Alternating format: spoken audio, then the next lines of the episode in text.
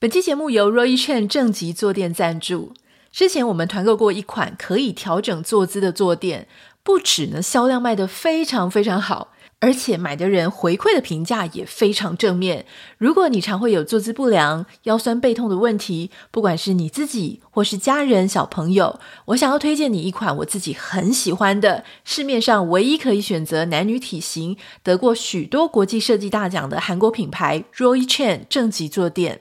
它有独家的支撑设计，所以它可以让你坐起来会觉得，诶，后腰背有被贴合，有被靠到，坐垫也不会容易滑动，可以轻松不费力的维持正确的坐姿，跟你良好的体态。欢迎点开节目资讯栏了解 Roy Chen 正极坐垫，我们徐玉切入点的听众享有五二折的优惠哦！加购同品牌陶瓷不粘锅再享三三折优惠，因为这个价格实在太好了，所以要请大家点入链接网址之后先登入，才可以看到这个非常惊喜的价格哦！Hello，欢迎收听徐玉切入点，我是徐玉玉姐爱。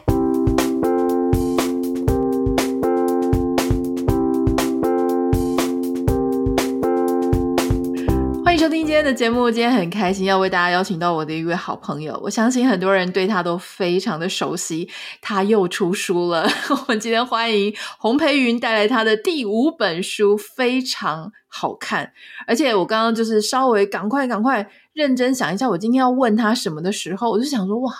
有很多可以问的地方，而且他这一本书的写法跟以前。略略有一些不太一样，而且我觉得感觉更精彩。就在他的个案的时候，每一个个案之间有非常巧妙的连贯。我们欢迎洪培云。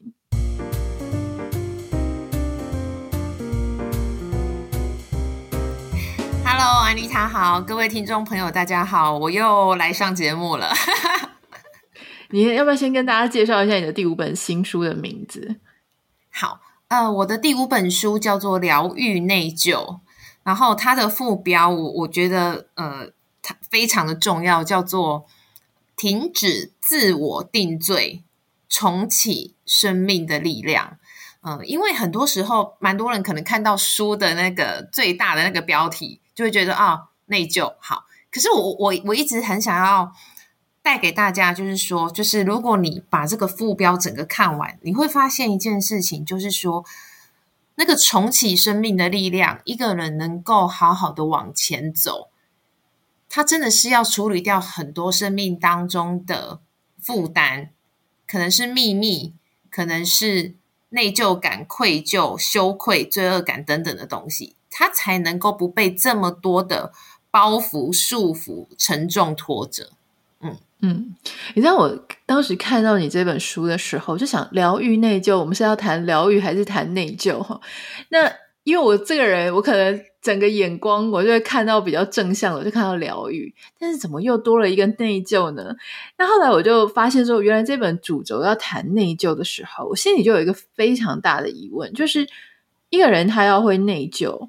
呃，我觉得不是很容易。原因是因为你要会内疚，你就要先能够有自省的精神。那你如果是一个没有自省精神，就是我们其实现在常常都在讲说，哎，他自己做了多伤人的事情，或者他自己做了很多错事，我们觉得他其实好像都不知道，哎，他不知道他带给别人多大的负担。所以我那时候原本一开始想要问你的问题是说，你确定这个内疚的人多过于不会内疚的人吗？但自从我看了你的书之后，发现说，天哪！人类也太容易内疚了吧？可是你讲的都很有道理，就是我们常常都不知道我们在内疚某些事情。比方说，你在书里面的个案就有提到说，有时候你觉得爸妈很烦，所以你可能就他们就是比方说丢一些呃网络谣言啊，或是丢一些 YouTube 连接给你的时候啊，你就这样已读不回，或者是甚至连读都没有读，就给他画出已读这样。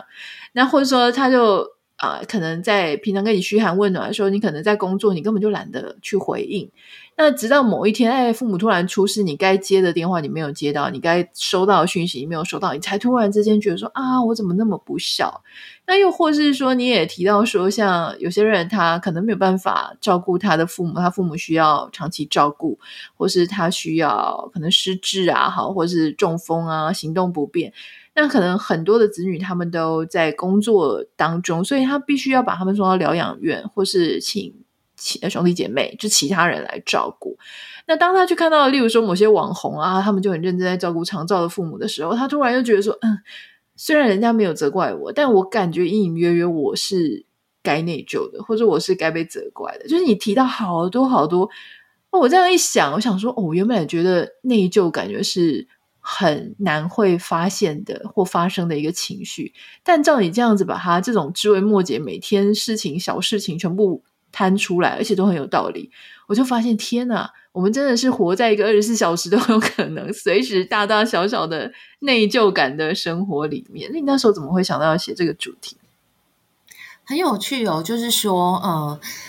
我的每一本书的主题其实都是出版社来找我写的哦。我觉得真的是生命有一些很奇妙的安排。那其实这个书最最初。会成型的时候，反而是要在更久以前，大概在两年前。那时候我应该是因为《微笑忧郁》就是第二本书上了蔡诗萍大哥的节目，然后那时候，诶就是在录音的过程跟呃结束之后就有一些交流嘛，然后就提到就是说，诶其实有些人。那当他提的就是一个明星，然后那我我就是还是保护人家隐私，不要明讲是谁哦。就是做了一些就是呃伤害过家庭的事情，那其实就是出轨这样子。然后后来就是呃想要付出，沉寂了一长段时间，然后想要付出，可是真的你就会看到他说好像有一种嗯、畏畏缩缩的感觉，而且就是很不光彩嘛。这种事情说到底就是很不光彩，然后。我们就开始去谈到说，哎，其实一个人他到底会不会对他自己做过的事情有一种后悔、内疚跟抱歉？那这个东西就会挑战到大家要不要去相信一件事情，叫做人究竟有没有良知？好，然后那时候其实这是最初成型的地方哦。可是那时候虽然灵感跑出来了，可是它并没有成为就是真的要开始写写成一本书嘛。那为什么我一直都说生命真的都有一些很奇妙、跟有趣，还有珍贵的安排？到了差不多我出到第四本书《心理防卫》的时候，我就刚好因为《心理防卫》这本书到亲子天下录 Podcast，然后没想到，哎，我在分享《心理防卫》的过程当中，就被亲子天下的编辑抓到了内疚感的这个主题，然后我就想啊，该是我的，果然果该是要我写的，果然躲不过这样。然后亲子天下就开始跟我谈说要不要写内疚的这个主题，然后我就觉得这个主题两年前就跑出来啦，所以我所以我就觉得说真的，我一直感受到说有一些安排他，他终究他他一定会来，只是什么时候不好意思，就是有点佛学的概念，叫做因缘具足的时候，他就会整个成型这样。好，然后我自己常年的心理工作的经验就是说。看了太多太多的家庭的那一种关系之间的痛苦，可是绝大多数人的内疚感叫做我很内疚，可是我不会表现出来。像你刚才提到，比如说照顾家人这个长照家庭的内疚，很多时候那种状况叫做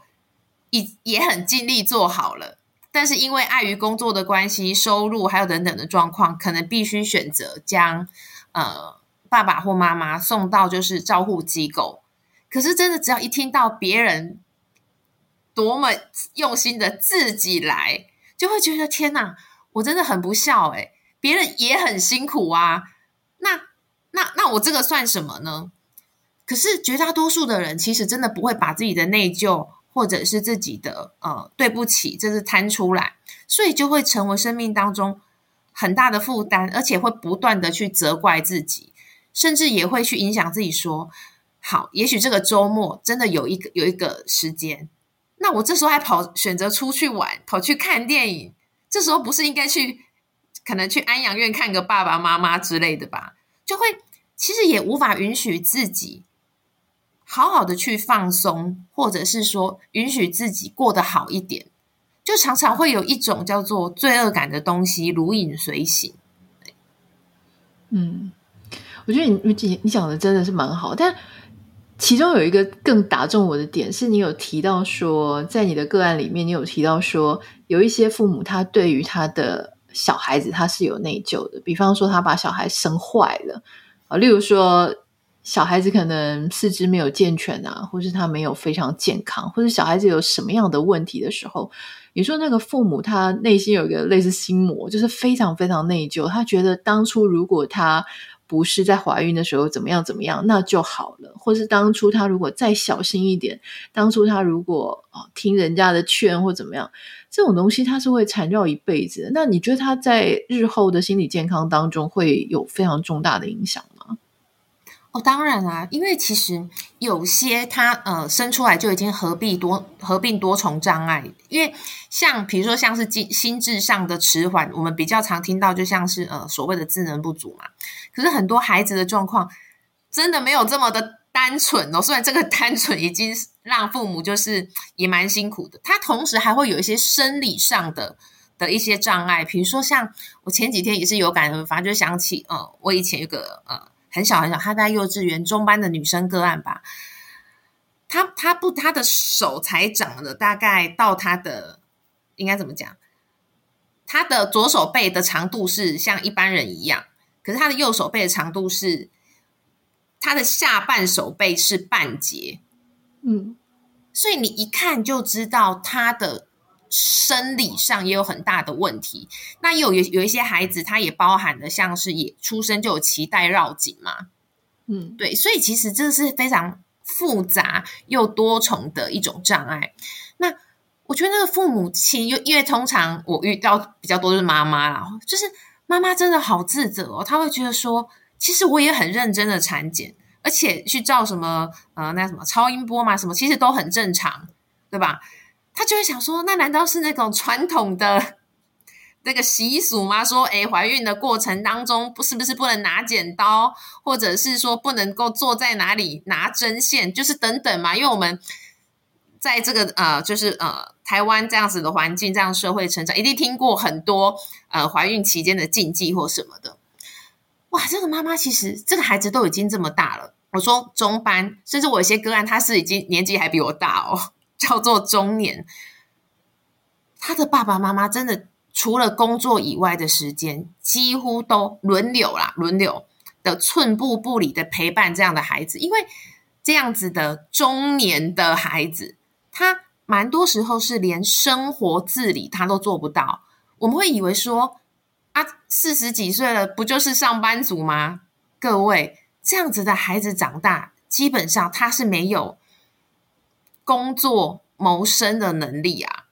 连包含他要呃 穿鞋子，或者是说自己好好的洗个澡，然后天气冷了要多穿一点，很多，因为他们包含他们的呃可能嗯、怎么讲，感知的能力可能也会有一些就是嗯、呃、一些状况这样子，所以爸爸妈妈几乎就是把他当一个呃必须把他当一个大宝贝，随时的就是呃能够。看着他，然后他可能也会因为有一些可能一些自己的一些情绪上的状况，可能半夜他睡不着，就会开始就是会有一点我们常说就是我在底下在欢这样子。可是各位，他不是小朋友哦，他是已经 成年到中年了。哇，对爸爸妈妈的那个身心健康，就一直都是一个负担，因为他真的不能够。想去哪里就去哪里哦，想更不要说我们常说啊，什么出国玩什么的，没有这么的简单。然后这样这样子的个案，我是在呃之前长照服务的时候遇到，因为很多时候我们以为的长照对象是我们的爸爸妈妈，也就是长辈，可是长照服务申请的对象，它并不限于家中有需要的长辈嘛。其实家中有需要的人，嗯、有需要长期照顾。像我遇到那个个案，他其实是中年的孩子，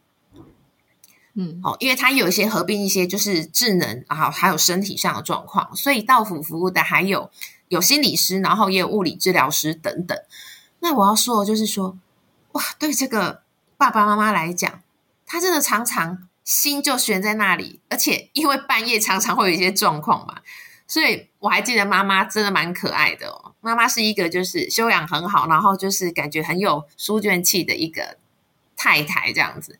她就跟我说：“哦，心理师还好你有来，就是我来的时候，他们夫妻就相对这一小段时间可以稍微去做一点自己的事情。然后他也跟我说：“哦，金价一暗时安内哦，那都没困啊。”所以你看，其实连自己的睡眠的状况跟品质也都受到影响啊。嗯。其实你在书里面还提到非常多的个案，所以也许某一些个案就真的跟我们现在在收听节目的大家有关哈。包含你提到说，可能有一些时候，我自己想到就有一些，比方说小孩子想不开啊，所以小孩就先离开了，或是自己决定要离开这个世界。那不止那个父母，包含小孩子的这些兄弟姐妹，然后他的很好的朋友。其实每个人或多或少内心里都会有那种隐隐约约的，就觉得说为什么会发生这种事情？那还有就是有一些时候是意外灾害，那有一些人他就不幸离开了。那那个幸存者他心里也是会有内疚感，就是为什么是他，为什么不是我？或是双胞胎，或是兄弟姐妹里面其中一个发生状况，另外一个留下来的就会说为什么是呃他，为什么不是我？那我想请教培云，就是说内疚它是一个。呃，反应就是它是一个表现出来的状况。那是所有的人都会内疚吗？什么样的原因让一个人他比较会为一件事情内疚？什么样子比较不会？那还有就是说，治疗或是说呃排解这种内疚感的方式，是所有个案都一样？它有一个普世的方法，还是说每一个个案他所需要的呃，你给他的配方解方是不一样的？这个问题真的是博大精深，就是说我我觉得它有一个普世的原则，但细节一定都不同。其实我觉得在做心理治疗，个我们在一堆学派啊，可是你发现每个个案真的没有什么学派通用，或者甚至是我都说我是超折中嘛，哈，就是什么这边取一点，那边取一点。比如说，呃，到先回答前面的问题，到底人会不会内疚？我觉得人都会内疚，但有有一种。有几种特质又更容易内疚，比如说他非常的敏感，也非常的善良，嗯、所以他会怎么讲？也可以说是有点过度的换位思考跟同理心很高，他会很容易就去推想到别人可能有的处境嘛，然后就会推想到说：嗯、哇，我刚才说的那句话，我刚才做的那件事情，对方可能会很难受哦。对不对？他就很容易自责。可是相反的那种 比较敏感不敏感，好，那就叫迟钝嘛，哈。又或者是说，他还他的善良的程度没有这么的高，好。又或者，好，不是要顺便打第四本书哈，心理防卫，他还在他的心理防卫的机制的状态中，他其实是用高墙这段这个心理防卫的高墙，把真实的感受，所谓的内疚感先阻隔起来嘛，因为他要先保护自己的自尊。他不承认自己说错话，做了伤害别人的事情。可是，就像我常说的，就是说，人会不会内疚？其实你去想，为什么有一句古代的话叫做“人之将死，其言也善”。嗯，换言之，我觉得内疚感它真的就是人会有，可是什么时候他终于真的把它，啊、呃，怎么讲？反映出来了，嗯，表现出来，这个真的是因人而异，但往往就是越善良、越敏感，然后越有同理心的人，越可能会有内疚感。然后什么样的呃适用呃，就是说那种处理的方法有没有一个普适哦？就是说，我觉得如果你真的还来得及，就是那个让你很想要好好的去呃。道歉的人，如果他还在世，吼，这叫做来得及嘛？不管你是啊、亲自好去找他，或者是打个电话，那当然很多人的困难叫做当面嘛。那透过间接的方式，也许是写个卡片或什么方式去处理，这是一种。但是我要强调，就是那一种过度容易感到内疚的人，其实反而是他不要再继续去反刍这样子的情绪嘛，对不对？所以这里面也会带到我书中提到一种东西，叫做人工的罪恶感、人工的内疚感。所谓的人工叫做啊，我这样子做就不是好妈妈。好，那皮这就变成是说，如果这样，如果我们的社会文化它是推崇当妈妈就是要全职带在家带小孩，那如果你没有全职在家照顾小孩，你就不是一个好妈妈。那这样的人，他就会很内疚啊，对不对？那我觉得这就是一种人工的罪恶感跟内疚感。所以这时候反而不是过度的要去做什么东西去啊、去弥补啊，或者是去去怎么样，他反而是要适度的去放过自己，更要去看到，就是说，这根本就是我们因为处在这样子的社会文化，才会被加诸更多，也许是妈妈，也许是什么角色上面的压力嘛。对，嗯。我我其实基本上都同意你所有的个案，但只有一个我觉得 这跟我的认知有点不太一样，所以我要提出来跟你讨论一下。其实就在刚开始不久，这个书啊里面有提到一个爸爸，这个爸爸他是在可能二十几年前的时候呢，他有外遇的一个历史，然后他虽然没有表现出来说他蛮愧疚的，但事实上他。隐隐约约，他知道他的小孩不理他，或者说他亲子关系疏离，其实就跟他这一段历史是有关系的。所以我其实就很好奇，就是说你是不是在你的个案里面真的看过那种？因为我们现在通常觉得说，不管是男人或女人外遇，我们都觉得说啊，事情过了，他可能自己就忘了，他所带给别人的痛苦，他自己都忘了，只有别人记得这种痛苦。所以我们都怀疑说，那个主动外遇的人。是比较健忘的，只要别人不跟他追究，他可能就忘掉。但你却认为他也是有内疚感的，这个事情是真的确实有发生过吗？我的个案，好，那包含 我的朋友，真的就是我，我今天早上才很深刻有感。我真的从小到大，好多朋友会跑来跟我讲秘密哦。嗯，然后我就觉得说，因为我从小就有成为一间庙的体质，这样。然后真的也，就是说，我的朋友当中，当然有那一种。呃，包含个案那种被劈腿的苦主嘛，包含我、嗯、我的第三本书就是在谈出轨嘛。我的朋友当中，我的个案当中有那一种经历伴侣劈腿外遇的苦主，可是当然也有另一方的角色。我就觉得说，好有趣的人性观察，就是两边的朋友都来跟我诉说他们自己的心理的状况，还有那个很沉重的包袱。那作为朋友，我当然不是那种呃道德魔人嘛，因为道德魔人也不需要多加我一个，所以我去听到他们讲那一种自己曾经劈腿，好，然后明明有女朋友，好，然后还另外去约其他的女生，那搞得就是自己原本交往多年的女朋友，真的非常的痛苦伤心，嗯。那最后就是女朋友提出分手嘛，哇，他真的就是。这个男生他真的觉得自己做了很糟糕的事情，然后也检讨自己，其实就是因为贪心啊，或者就是反正就是因为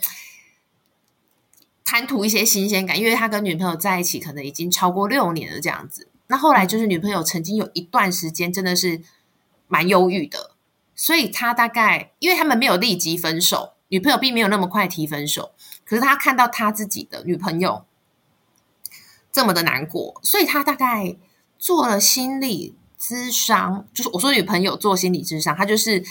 陪女朋友去这样子，大概有一年多。可是到底，当然他们咨商的细节我不了解，他们不是找我啦，这也是很久以前的事情。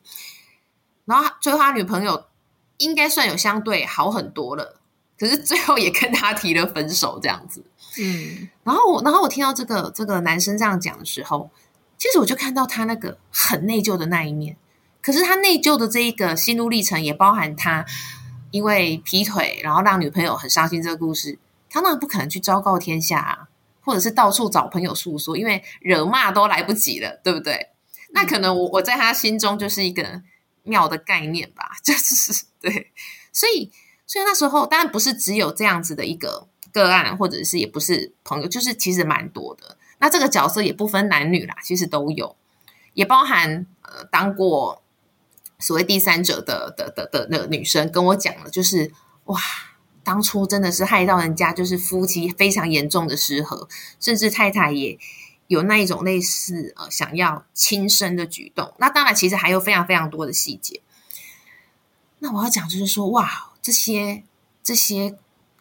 血淋淋的生命故事哦，真的就是这样子，一直在我的眼前这样子，好，不断的让我去接收到这样子的故事。所以，但是很有趣的一点叫做，他们都来跟我讲，但他也没有去跟当初让他们哦，当初他们导致对方那么伤心的人去做一个呃一个怎么讲，类似像是道歉呢？因为我是好好的处理的举动呢，就不是每一个都有去做了。嗯，嗯，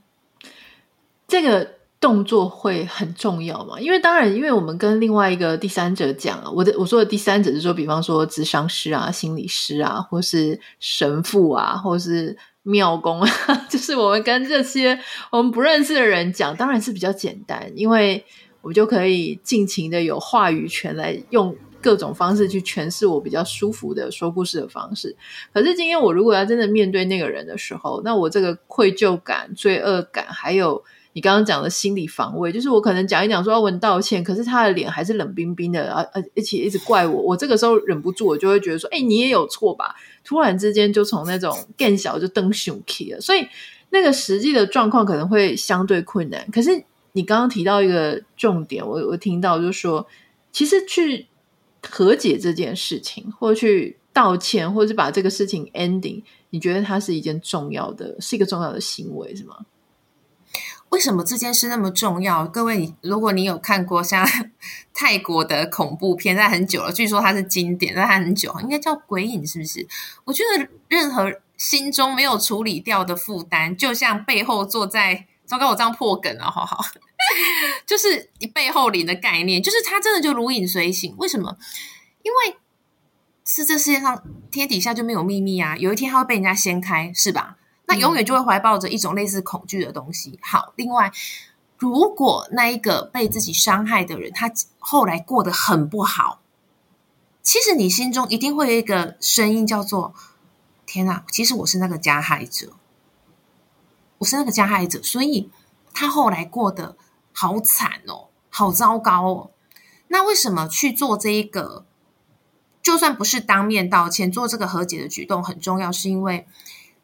光看书名，你会觉得说：“哦，疗愈内疚，那是疗愈我自己的内疚喽。”但其实不只是这样，因为一个人他如果真的好好的去处理内疚这一块，他也在去和解对方心中的苦痛。因为我觉得很多时候那个苦痛不是你真的去做什么天大夸张的举动，而是那一个痛，他终于被看见、承认还有理解了。嗯。就像很多，比如说，也许是亲子之间的这种吼冲突，孩子等的绝对不是爸妈说好，那你既然要道歉，那你来送我什么房子啊，这么夸张的东西，其实就是爸妈真的去看见，也承认啊，当初我不要对你这么的凶，或是我不要过度的逼迫你什么，而是那一份终于被理解了这件事情。对，可是好多人哦都会。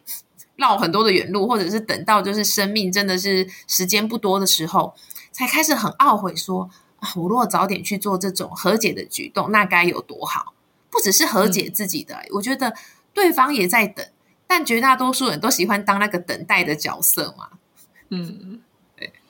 我觉得大家如果对这本《疗愈内疚》有兴趣的话，我是非常推荐大家去看。而且我我觉得你这本书的写法很不一样，就是我很惊艳你在每一个个案之间在串个案的时候，好像一个小说一样。因为以前我们看很多啊、呃、这一类型的书，我们就会想啊，东一个个案，西一个个案，A B C D E，然后各自是独立事件，没有关系。可是培云他很有趣，他这一本书的写法很棒，就是他把 A 跟 B 跟 C 跟 D。就是你不用重新认识很多人，但是每一个家庭、每一个人的视角不一样的时候，他们多多少少都会出现，诶，跟聊内郁呃内疚，对不起，他们多多少少都会出现跟内疚相关的一些事情。他写的很写实，因为不会说家里四个人，假设全家四个人，不会只有一个人有问题，其他三个通通没问题嘛？因为其实有没有问题，或是内心有没有什么纠结，是站在每一个人主观的立场。那接下来我想要请教。培云哈，就是如果幸运的话，我在应该二到四年内 应该可以变成你的同业。但我就要先请教一个前辈，刚刚提到一件事情，你说你有一对朋友去看心理咨商师，然后呢，最后在一年的咨商之后，他们去去谈，就是这个男生的背叛，结果最后一年那个女生放下了，可是他们也分手了。这个事情，我觉得对于。我要自称后辈，这样 教我们一下，咨商，很多人对咨商的想法是说啊，就是劝和不劝离啊，问题化解了之后就会甜甜蜜蜜继续在一起。可是这是一个误解，对不对？有时候走向分开，但那个分开却未必是一个不好的结果，是这样吗？啊，其实说到底，人生就是一个人能够活得好，两个人能够活得好。总而言之，他就是回到个体的成长嘛。其实人生说到底不就是这样吗？虽然我常常都会走这种一句点破的路线哦，就是说，不管你要做个人咨商、婚姻咨商，因为像我呃这阵子也做一些婚姻咨商，我觉得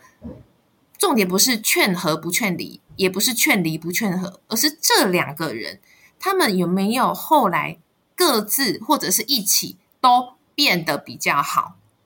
嗯，因为合或离它只是一个外在看起来的形式嘛，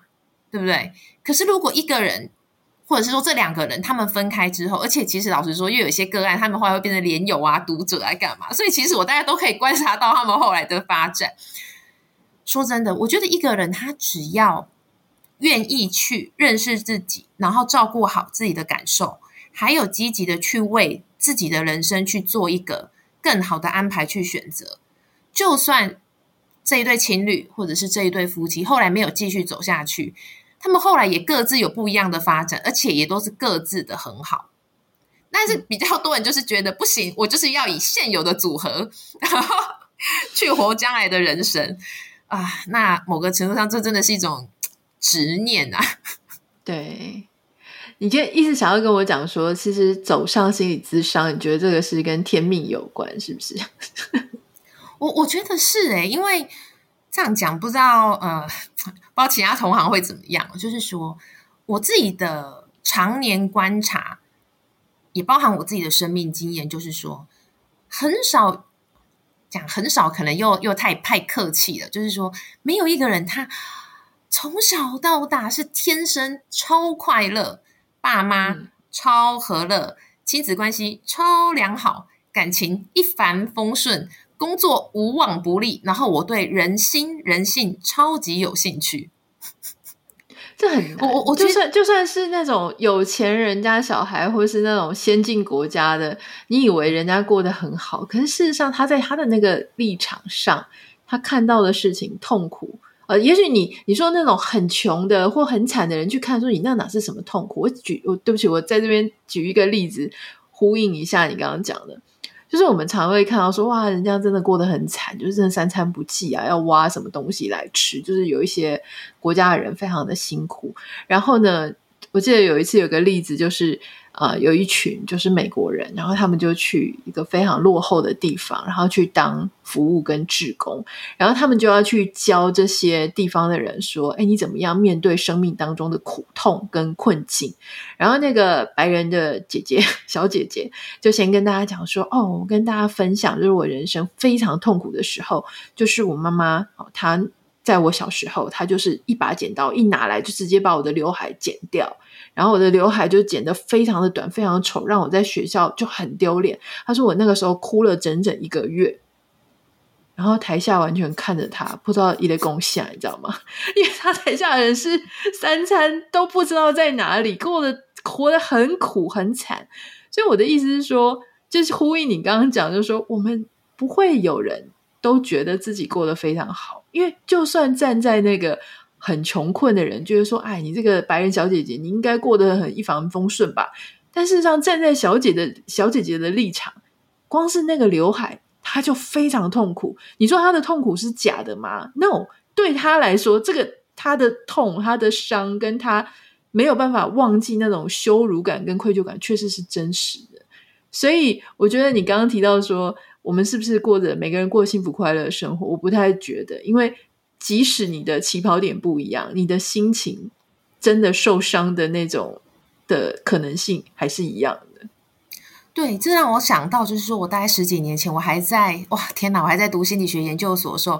我我不敢说我上课真的每一堂课真的都是哦超级认真、聚精会神的在听。可是其中有位教授他讲那句话，我觉得就是成为我一辈子的礼物。嗯，我觉得非常的解释一切，叫做每个人都是活在自己的主观世界里。所以你的痛苦也是你的主观，再有钱、再漂亮，然后再什么优渥的环境，他已经有他主观上觉得痛苦的事件。所以我，我我所以我我觉得真的，所有的个案来到我面前，为什么我可以做到很真正的，或者是说很多的同理，是因为我觉得这这就是我觉得老师那段话就是讲讲透了一切嘛，因为。虽然我们的条件、天生条件或者后天条件也完全不一样，可是一定有他觉得非常痛苦的地方。再加上，我觉得每个人的性格特质是不一样的，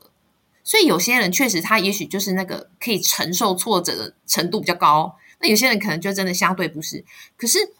承受挫折挫折的能力不高，并不代表他就一定是草莓族啊，这就是他的特性。我觉得就是这么的，就是这样。那为什么呼应到前面你说我？我觉得会走上咨商真的是有一种天命，就是说，我觉得一个好的心理师，他一定是能够去同理的，真正去同理到个案，也许是婚姻议题，或者是说就是呃家庭好关系等等议题上的那个痛苦。那他如果能够这么的能够同理，十之八九，这个治疗师他在这方面。就是你的前辈啊，他只是后来去读了很多的理论，然后去补足比较偏向，就是说可能是学术方面的一个理解哈，或者是说大数据上面的一些发现，又或者是说他后面透过一些实物的累积。可是为什么这个心理师他会对？哎，各位，心理治疗领域很多种，哎，对不对？那为什么这个治疗师他就对这个主题这么的有感，对吧？他为什么不去特别对思觉失调，或者是说对于什么职场好有感觉？那我觉得其实蛮多都呼应到这个治疗师他生命经验当中特别深刻的那一段。嗯，其实我就在想说，我那个时候在考虑要申请这个专业的时候，那时候就有一个想法是说，因为接下来我已经四十岁了嘛，我们不是说二十岁那个时候刚毕业，然后在想说人生方向是什么？四十岁你要想的。你接下来如果说还要训练一个专长的话，那个专长必须他也要很 appreciate，就感谢你的年龄增长，或者感谢你的现在。我们不是说智慧有两种，流体智慧跟晶体智慧。智慧流体智慧就是你学东西学很快，大概在我们年轻的时候，二十到四十岁的时候，我们学东西很快，记忆力很快，能够非常快的，就是学习到一个新技能。但四十岁以后，我们大概就发展到我们的那种。啊，晶体智慧就是说，我们虽然没有办法 记得那么快，但是我们有一种触类旁通，就是因为融会贯通的那一种智慧，就是因为我们看过，我们听过，所以我们大概知道啊，这个事情大概它的背后的逻辑啊，或是它的发生的原因，可能跟什么事情是有关系，就是等于有一点像打通。任督二脉的 那种感觉，这个是我们年龄给我们的一些礼物啦，跟智慧。所以我那时候就想说，哎，我为什么要做这个啊？要去学什么婚姻跟家庭的这个智商？原因就是因为我想说，在这个年纪，呃，我觉得这个是会被感谢你有人生的历练跟人生的一些跌倒的过程，然后成为别人的一个祝福跟帮助。对，就是真的很希望大家真的找这本书来看哦，因为我在写这一哦，刚好我今天又有在粉砖分享，就是这本书的第一页哦，就是说我真的，我平常应该说是比较理性的人，可是写这本书说格外感性。我我的第一页其实当然不是书，而是我有写，终于记得要附上这一句，可是我觉得应该也是第五本书附上特别的、特别的的的的的更正好，叫做献给来到我生命中。来过我生命中的所有人，也就是说，其实我觉得我会写在书中的所有的故事，不是什么凭空杜撰哦，它都是实实在在发生过的事。嗯。那有些人已经不在人间了，那有些人可能早就已经哦，就是离开了我的生命哦，但是还在这个人世间。那我觉得这些人间的眼泪，真的不要去让他们 白白的流。好，那我希望。嗯所有能够写在书中的东西，绝对好。我们一次就把它学起来，就是真的。我觉得人人只要学到了，就不要让它去反复发生嘛，对不对？嗯，好，我们非常谢谢佩云今天就是花时间啊来跟我们分享他的新书。我觉得他新书非常好看，而且虽然你会感觉自己好像不是每天在内疚什么事情，可是你如果看了这本书，你就会发现他会挑起你很多你很想要隐藏、很想要掩盖、你很想要装坚强、你很想要其实眼不见为净。可事实上，你会发现活在这个世界上，你有时候不是你负了人，就是人负了你。那个你负人家，人家负你，可能程度只是一点点，但事实上每一点点都会在你的心里留下一些。痕迹，那有时候时不时我们对自己很不满意，说不定就是因为那些痕迹这样子很多很多很多的累积下来，所以非常推荐你可以看培云的这本新书，叫做《疗愈内疚》。听说这本书都还没有满满月，就已经有新的第六本来找你要写了，是不是？对，我想说人生怎么那么忙啊？然后我想说可以让我先去玩耍一下吗？好，我们今天非常谢谢培芸。好，谢谢安妮塔，谢谢大家。欢迎，如果有任何想要跟我分享的，可以私讯到我的 Instagram 账号 Anita 点 Writer N I T A 点 W R I T 呀。那如果想要跟培云分享的，可以欢迎上培云的粉专是洪培云的心理观察。那我们就下次见喽，拜拜。